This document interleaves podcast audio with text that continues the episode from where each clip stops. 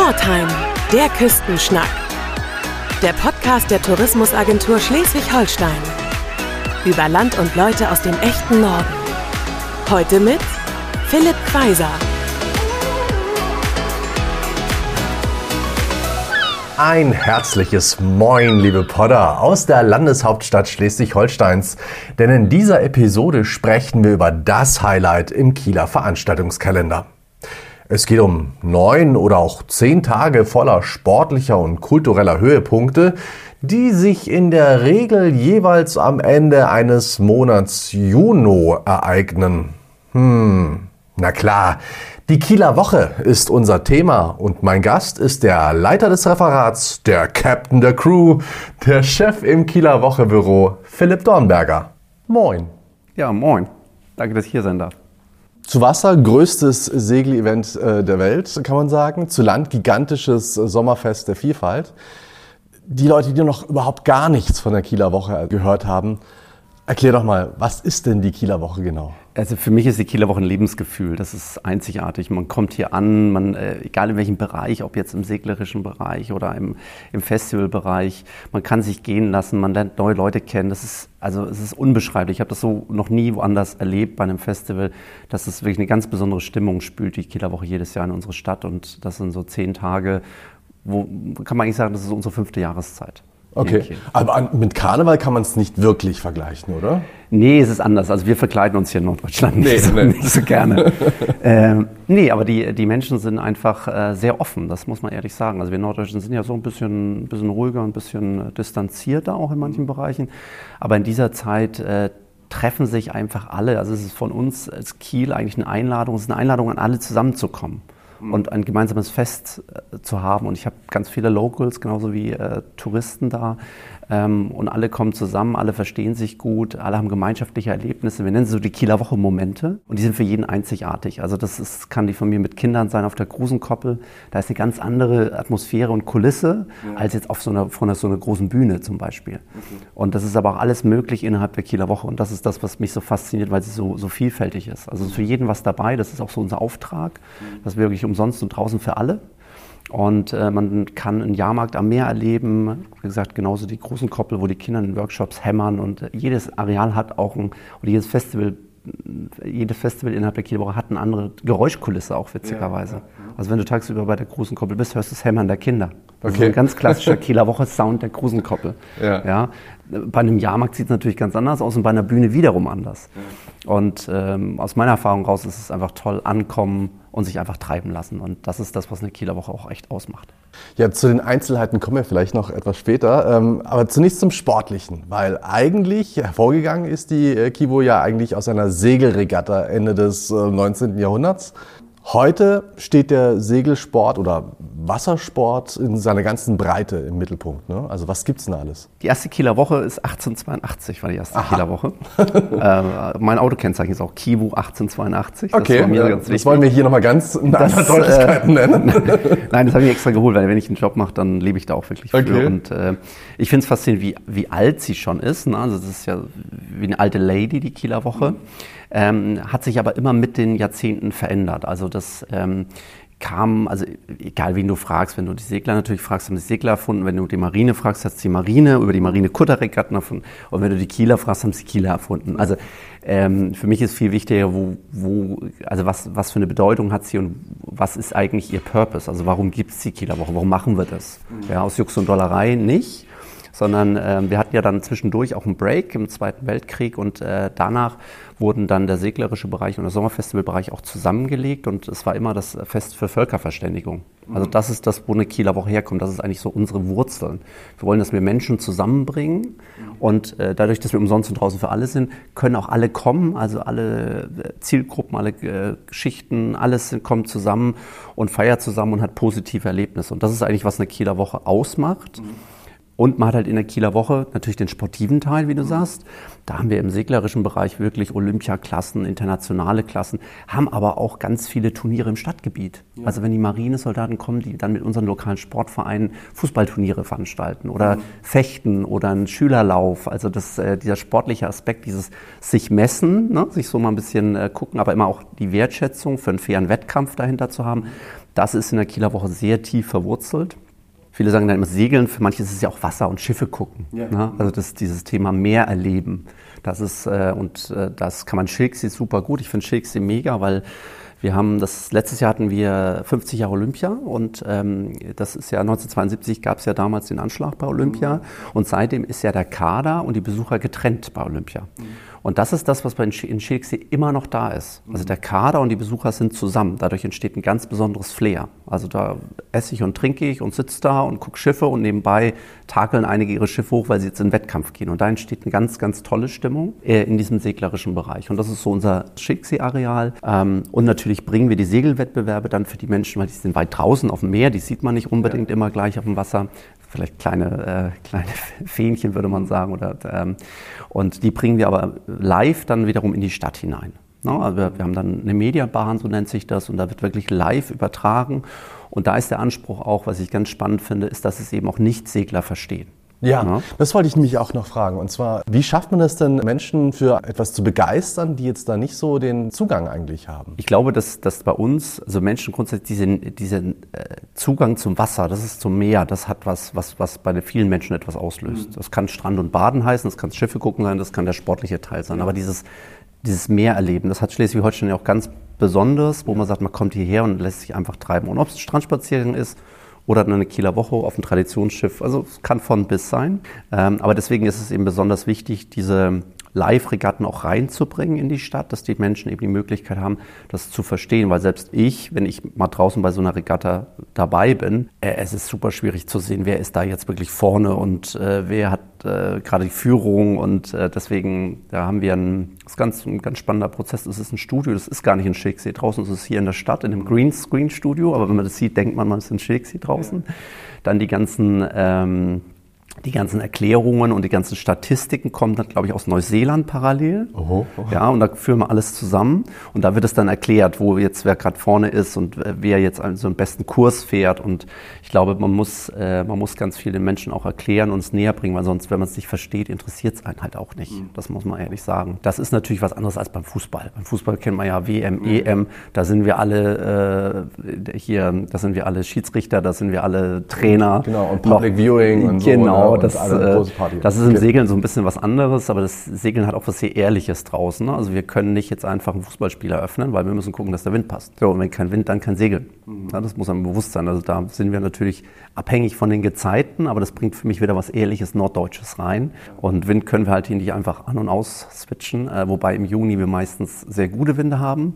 Und in Kiel ist es ganz besonders für mich, abends lässt der Wind ja meistens nach. Und das ist dann wieder für unsere Heißluftballone sehr gut, weil die nämlich im Endeffekt in den Wolken äh, dann auch segeln oder durch die Wolken fahren, nennt man das bei Ballonfahrern. Und die brauchen wenig Wind. Ne? Und das ist so die perfekte Konstellation, wenn wir tagsüber stärkeren Wind haben für die Segelregatten, abends lässt der Wind nach und dann können die Ballone über der Stadt äh, steigen und das gibt dann auch ein ganz tolles Bild in Szenerie. Also, ähm, und äh, weil sie nicht steigen können, haben es natürlich immer so, dass wir so Night Glows nennt man das. Das heißt, die Ballone bleiben am Boden, dann werden die befeuert zur Musik. Das ist auch ja, ein ganz tolles ah, toll. Spektakel. Mhm. Und ähm, wir haben, wie gesagt, auch die Traditionssegler, wo man mal rausfahren kann. Finde ich auch ganz spannend, dass man mal sagt, ich fahre mal raus zu den Regatten ne? auf einem traditionellen Schiff und haben dann die modernen Schiffe, die sich gerade ein Race liefern. Und ähm, wie gesagt, aber in Schicksee kann man das perfekt erleben aus meiner Sicht, auch auf Land. Traditionssegler, da gibt es ja nachher die große Windjammerparade. Ich glaube, die hat jeder auch schon mal in der Tagesschau oder so gesehen dann mit den großen Traditionsseglern auf der Innenförde. Das ist ja auch was für Landratten wirklich. Also, dass die dann halt sagen so, oh, guck mal. Ja, also es ist, wir haben es äh, letzten Jahr noch so ein bisschen sogar umgestellt. Wir haben es ist mittlerweile eine Windjammer-Segelparade. Also mhm. es können auch Privatsegler mitfahren. Die brauchen natürlich ein paar Voraussetzungen, weil es ist eine Paradeformation. Da muss man natürlich ein bisschen gucken, dass da auch nichts passiert. Aber ich finde es ein ganz tolles also Zeichen, dass jetzt die Traditionsschifffahrt eigentlich ein Zeichen für, äh, für die Tradition der Seefahrt. Mhm. Und Windjammerparaden gibt es weltweit noch ganz, ganz wenige. Und ähm, das ist, also finde ich immer äh, wahnsinnig. Also es ist ja eine Riesenbühne, die da auf dem Wasser entsteht. Und da ist wirklich von Heikendorf über Laboe, über Friedrichsort, da sind wirklich Menschen an den Stränden, kommen mit ihren Picknickdecken und äh, Kameras und gucken dann, welches Schiff wo fährt. Manche sind auf den Schiffen, also es ist ein Riesenspektakel. Mhm. Und natürlich am besten, wenn der Wind dann von hinten kommt, dann können natürlich auch alle ihre Segel hissen. Mhm. Und äh, das ist schon einzigartig. Also das ist wirklich eine, eigentlich eine Tradition hier schon. Also Wie viele sind da so ungefähr unterwegs? So bummelig 100. 100 äh, Traditionsschiffe. Ne? Dann ja. kommen noch private Schiffe dazu und dann kommen noch Begleitboote dazu. Also du kannst ja auch neben der Parade einfach mitsegeln, das, das geht auch.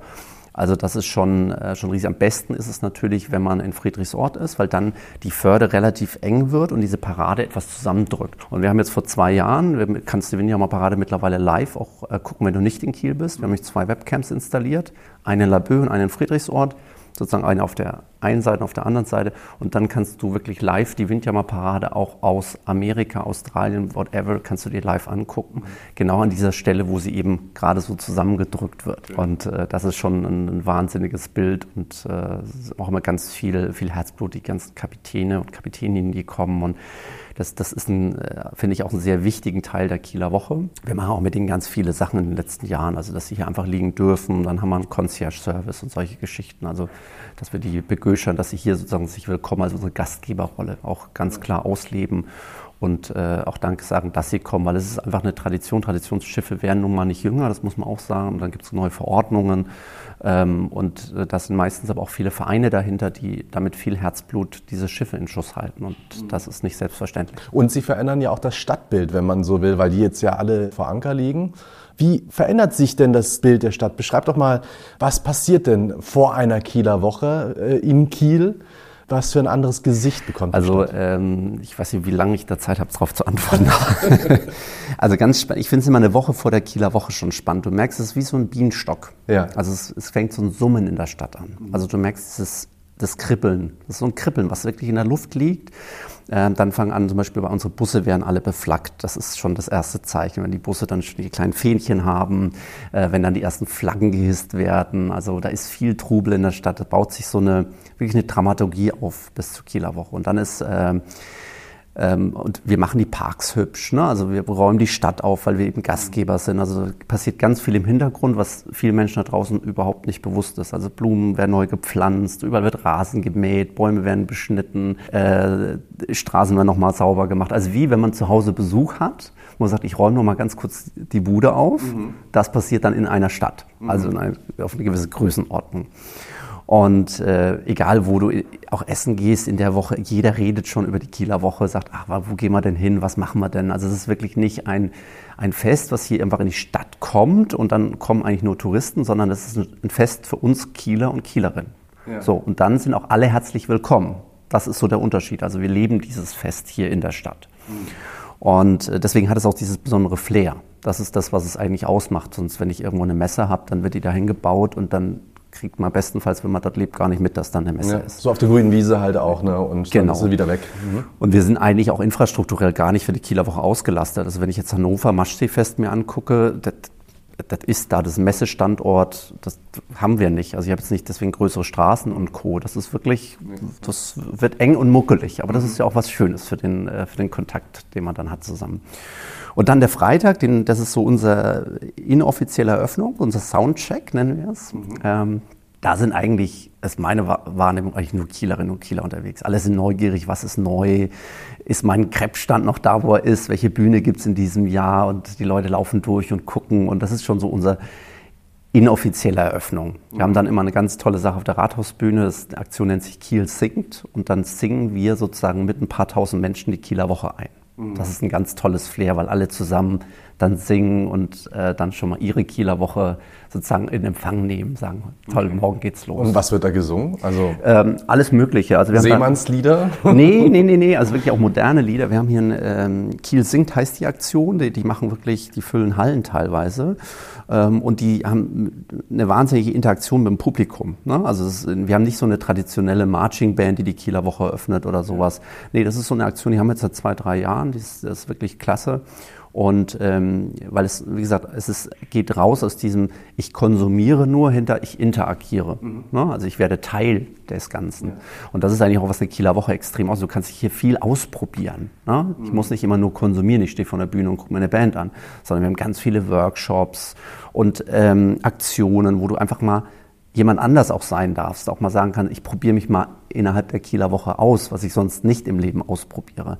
Und das ist so das Schöne, also dieses Thema Interaktion, das ist bei uns ein Riesenthema. Ähm, und ähm, dann haben wir Samstag unseren offiziellen Teil, das ist dann der Samstag, der, wo es losgeht, da haben wir dann unsere offizielle Eröffnung hier im, im Ratssaal, VIP-Empfang draußen auf der Rathausbühne mit Eröffnungsgast. Und ähm, dann wird angeglast und das Typhon gibt es, das sind sozusagen unsere Klassiker. Anglasen ist äh, eine Glocke, die wir dann schellen.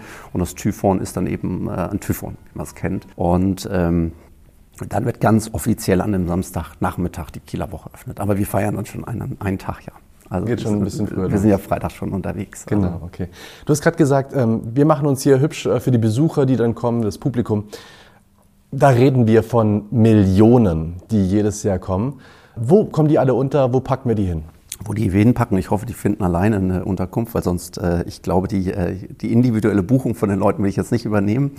Wir haben natürlich in Kiel äh, in den letzten Jahren von den Hotelkapazitäten zugelegt, also wirklich auch eine schöne Bandbreite an Hotels. Ähm, wir stellen aber natürlich schon fest, dass, dass wir ähm, da auch in Kapazitätsgrenzen kommen, besonders an den Wochenenden natürlich.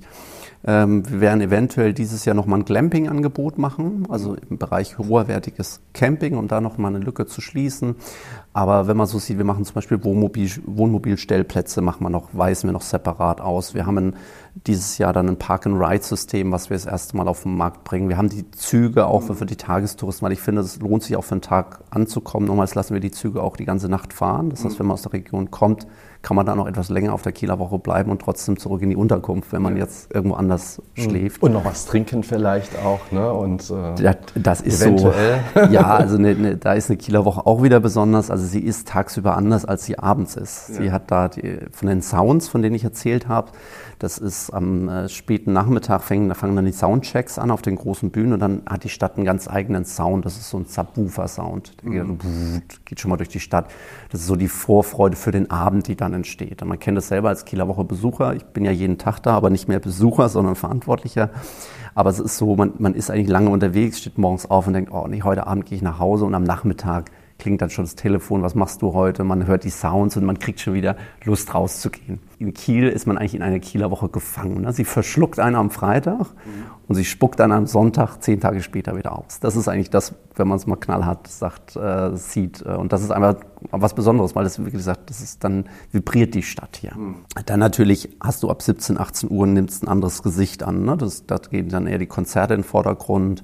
Ähm, da trifft man sich auf dem internationalen Markt nochmal, wo man sagt, oh, hier schlemmen wir ein bisschen, gucken uns einen Top-Act an, so in die Richtung. Also sie verändert sich auch tagsüber, witzigerweise. Das mhm. ist, ähm, ja, genau, man kann sie eigentlich manchmal auch kaum greifen. Mhm. Ja? Jetzt hast du schon zwei Sachen angesprochen, und zwar erstmal die Konzertbühnen.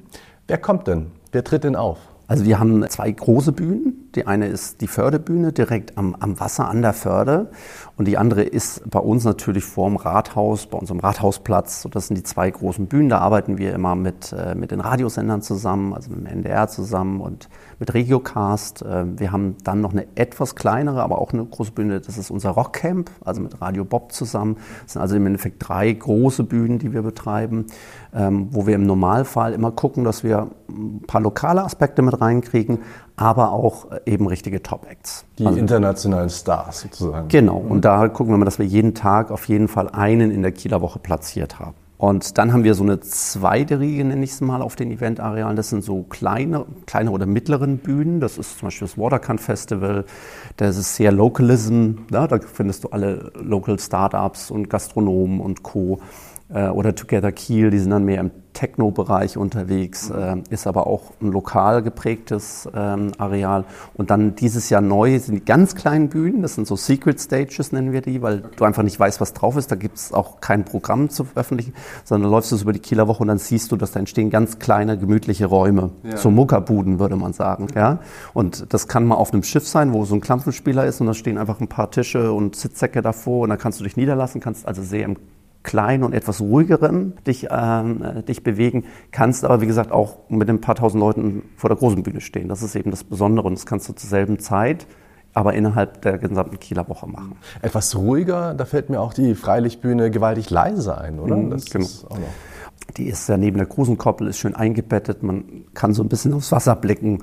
Also die hat ein ganz eigenes Flair. Ich nenne sie so ein bisschen so eine Perle innerhalb mhm. der Stadt Kiel. Also wir haben eigentlich für jeden was dabei. Das äh, wir wirklich von bis, von lokal bis national bis international. Und perfekte Überleitung für jeden etwas dabei. Der internationale Markt. Erzähl mal, was ist da geboten? Ja, ich kenne sonst keinen Ort, wo man einfach äh, an einem Tag eine Weltreise machen kann. ja, wirklich, ja. ja. Ähm, wir haben mittlerweile wirklich ganz tolle, authentische Partner, die ähm, da wirklich von, von Finnland äh, nach Mexiko kann ich, wie gesagt, innerhalb von fünf Metern reisen, wenn ich das möchte. Wir haben seit letztem Jahr tagsüber auch so einen, so einen Marktplatz der Begegnung in der Mitte, wo wir schaffen, wo man eben sich dann in den verschiedenen Ländern Essen holen kann und kann sich dann aber in der Mitte zusammen treffen. Also verschiedene Kulturen sitzen dann an einem Tisch, wenn man es möchte, und sich austauschen, Interaktion, also ins Gespräch kommen und Co. Das muss dann abends ein bisschen zurückgeräumt werden, weil dann die Bühne mehr in den Vordergrund geht. Aber der internationale Markt, der ist wirklich, äh, da haben wir sehr viel dran gearbeitet in den letzten Jahren, also viele Kleinigkeiten immer wieder verändert und geguckt, wie können wir das Besuchererlebnis noch besser gestalten. Weil für mich ist es immer so eine Reise, wenn der Besucher zu uns kommt. Ne? Also was, was sieht er, was empfindet er? Und wir möchten eigentlich so Grundvoraussetzungen schaffen, dass er eine schöne Reise hat. Du hattest mir auch mal gesagt, noch im Vorgespräch, die Aufgabe sei es auch, gegen den sozialen Klimawandel zu segeln. Das fand ich auch einen, einen, sehr starken Satz. Also wir haben jetzt gerade uns mit uns mit der Kieler Woche mal auseinandergesetzt. Wir haben jetzt die letzten zwei Jahre ganz viel Besucher befragt und Kielerinnen befragt und unsere Partner befragt. Was ist denn eine Kieler Woche? Was macht denn eine Kieler Woche aus? Ne? Also was, was für Zutaten brauche ich, um eine Kieler Woche nachzubauen? Und wie könnte denn eine Kieler Woche 2025 aussehen? Ne? Das ist ja auch zu gucken in dem jetzigen gesellschaftlichen Wandel, der sehr, sehr schnell ist. Und was ist denn überhaupt unser gesellschaftlicher Treiber? Also warum gibt es uns denn? Die Frage muss man sich ja mal, darf man sich auch mal stellen. Und da im äh, Bereich Nachhaltigkeit denken ja ganz viele immer an das Bereich Umweltschutz, Naturschutz ja. und Co. Ähm, und viele vergessen diese, diese soziale Komponente der Nachhaltigkeit mhm. extrem. Und ähm, das ist das, wo wir eigentlich unsere Stärke drin haben oder warum es gibt die Kieler Woche, weil wir im Bereich sozialer Klimawandel, wir schaffen eben Begegnungsorte im öffentlichen Raum für alle. So, das ist völlig egal, wer du bist, wo du herkommst. Äh, äh, was du denkst. Du bist herzlich willkommen bei uns und du kannst eben eine Kieler Woche genießen, weil, wie gesagt, umsonst und draußen für alle. Du kannst jedes Konzert ist kostenfrei. Äh, du kannst zur großen Koppel kannst dir auch einen Picknickkorb mitbringen. Du musst da nichts verzehren. Also es ist wirklich für alle da, um eigentlich die Gesellschaft näher zusammenzubringen. Und das ist in Krisenzeiten, wie wir sie jetzt die letzten Jahre erlebt haben, aus meiner Sicht besonders wichtig. Aber nicht nur soziale Komponenten gehören eben in diese Nachhaltigkeit rein, sondern eben auch ökologische. Wie grün kann denn so eine Mega-Veranstaltung sein, wenn sich Millionen von Menschen über eine Woche lang zum Feiern und Genießen treffen? Ich glaube, dass es der Bereich Nachhaltigkeit uns ähm, ist, ist für mich immer ein Weg. Ne? Also ein Weg, wo kann ich, was kann ich sozusagen, was, wie kann ich meinen Impact minimieren? So, und äh, da gibt es verschiedene Strategien oder kann man ja immer drüber, anders drüber nachdenken, aber wir haben ja schon, ich glaube seit 2019 haben wir mittlerweile das größte Mehrwegsystem äh, ähm, in dem Bereich, wurden letztes Jahr mit dem Blauen Engel auch als erstes Event da ausgezeichnet. Wir, seit 2019 versorgen wir die komplette Kieler Woche mit norddeutscher Windenergie. Wir gucken immer, wie wir das Thema Mülltrennung nochmal ganz anders sehen können, also nicht Restmüll produzieren, sondern das in, zum Recycling zu bringen. Wir ermitteln im seglerischen Bereich mal unseren CO2-Fußabdruck. Das gehört auch mal dazu. Das ist sehr komplex, aber deswegen haben wir uns erstmal auf Schilksee konzentriert dieses Jahr. Äh, werden wir aber auch wiederum dann aufs Sommerfestival ausweiten, bis hin zu sagen, wie können wir diesen Impact dann auch minimieren. Also da diskutieren wir im Moment über das Thema äh, Seegras in der Ostsee. Da gibt es mhm. Projekte, überlegen, ob man es so ausgleichen kann. Dann sind wir mit den Landesforsten im, im, Austausch, weil wir dieses Jahr schon unser Feuerwerk, was wir auch schon minimiert haben, was die Sprengmassen angeht, weil wir mit Drohnen und Lasershows mhm. aufbereitet haben. Aber wir haben ja trotzdem Rest CO2. Dafür wollen wir zum Beispiel in Schleswig-Holstein äh, Wald aufforsten, also ein Kieler Woche Wald, wenn man so möchte. Na, und so gucken wir uns wirklich, sind wir da ganz tief drin, wo wir sagen, okay, wie kriegen wir unsere Themen da in programmatisch dann aufgeladen. Orientiert ihr euch an anderen Großveranstaltungen oder ist man da irgendwie, dass man so ein bisschen sich austauscht oder wird da auch mal was nachgefragt oder wie habt ihr das gemacht oder irgendwie sowas? Nee, klar, es gibt da Netzwerke, spannende Netzwerke. Also wir haben einmal die Maritimfeste, das sind alle Maritimfeste Norddeutschlands, mit denen tauschen wir uns aus.